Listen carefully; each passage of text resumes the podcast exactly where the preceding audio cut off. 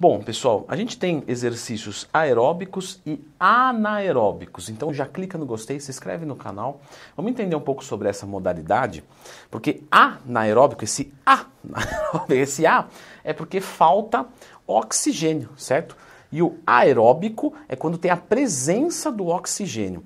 E aqui nós temos dois modelos, pelo menos, distintos aqui, é, de treinamento. O aeróbico é quanto a gente coloca para fora de gás carbônico, a gente consegue compensar com oxigênio. Então eu jogo um de gás carbônico e pego um de oxigênio. Fica equilibradinho, eu consigo sustentar por muito tempo. Uma atividade anaeróbica é quando a presença desse oxigênio ela é menor do que o gás carbônico gerado. Então, por exemplo, eu jogo para fora um de gás carbônico, só que eu não consigo compensar esse um, eu só compenso com meio, por exemplo, de oxigênio. E aí começa a acumular gás carbônico dentro do meu corpo, isso gera uma acidose metabólica, e essa acidose metabólica faz eu entrar em fadiga. Por quê?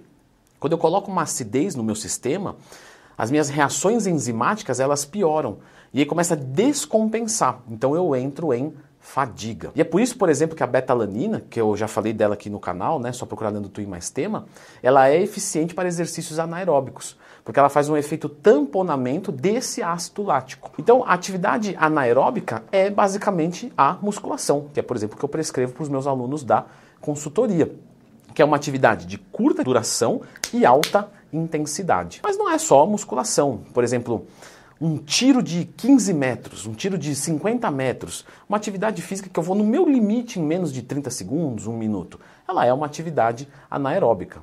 Tanto no aeróbico quanto no, no, anaeróbico, a gente usa moléculas de adenosina trifosfato, ATP. Só que no anaeróbico a gente tem uma utilização maior do ATP, né, provindo da creatina fosfato, que é uma molécula que se liga ao ATP para gerar energia. Por isso que a suplementação de creatina ela é legal. Leandro, você está falando isso para vender suplemento? Não, é só para falar é, que a creatina e a betalanina são realmente os dois melhores suplementos para performance anaeróbica. Eu falei sobre isso no meu curso de suplementação. Mas você não precisa deles para ter resultados. Você não pode condicionar isso.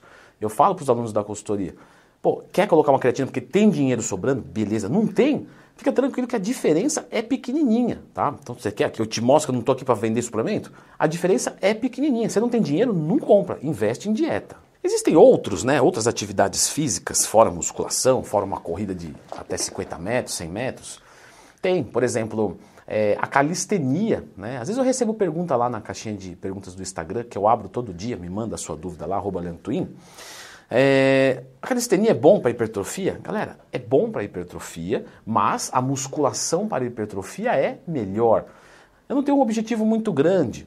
Tudo bem, você pode conquistar o corpo que você quer na musculação e sustentar com a calistenia. A calistenia é ótima para o nosso organismo, mas em termos hipertróficos não é tão bom, tá? Ela vai melhorar muito mais resistência, equilíbrio, força, entre outras coisas. Eu acho muito importante a gente lembrar que, por exemplo, é, a musculação ela, ela é muito sensacional para quem quer o emagrecimento para sempre. Por quê? Essa atividade física anaeróbica, ela melhora toda a nossa eficiência e aumenta a nossa musculatura.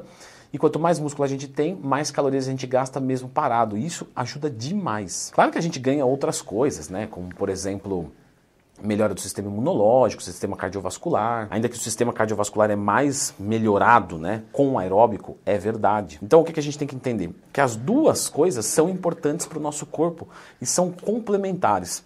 Seria o mesmo que eu vim aqui e falasse, olha, é melhor tomar é, é, água ou fazer dieta? Aí você fala, não, os dois são bons. Então eu preciso do exercício aeróbico e anaeróbico. E quando você for tomar água na dieta, sempre do filtro da Purifique, que é o melhor do mercado. Para de comprar galão, que você está gastando dinheiro à toa e tem um trabalho do caramba. Dá uma olhada nos filtros da Purifique, que são sensacionais. Voltando para atividade física anaeróbica, sem a presença do oxigênio de forma predominante, né? Porque senão prende a respiração e faz musculação. É anaeróbico, né? Não, a gente vai tentar compensar tudo que dá. E, e, e esse é um ponto importante. A respiração durante exercício é muito, muito relevante, pessoal. É, a gente vê, por exemplo, o pessoal fazendo apneia, às vezes vai fazer um agachamento e aí prende né, a respiração. A apneia é prender a respiração, tá? E com isso, o sistema cardiovascular, ele, nossa, ele sofre muito. Porque imagina, antes estava entrando meio de oxigênio para cada um de gás carbônico que seu corpo gerava. Aí gerava um acúmulo lá dentro. Aí você corta o oxigênio. Meu amigo, vai embora muito mais rápido.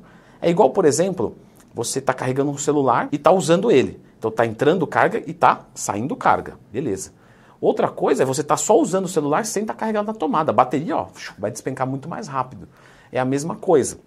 Então, mesmo no anaeróbico, pessoal, a gente tem que ter a respiração controlada. Quando você controla a respiração, você aumenta o seu desempenho. Quanto mais desempenho, mais resposta, certo? Então, vou fazer o seguinte: mesmo no exercício anaeróbico, dá uma olhadinha neste vídeo aqui que vai te ensinar sobre a respiração durante os exercícios.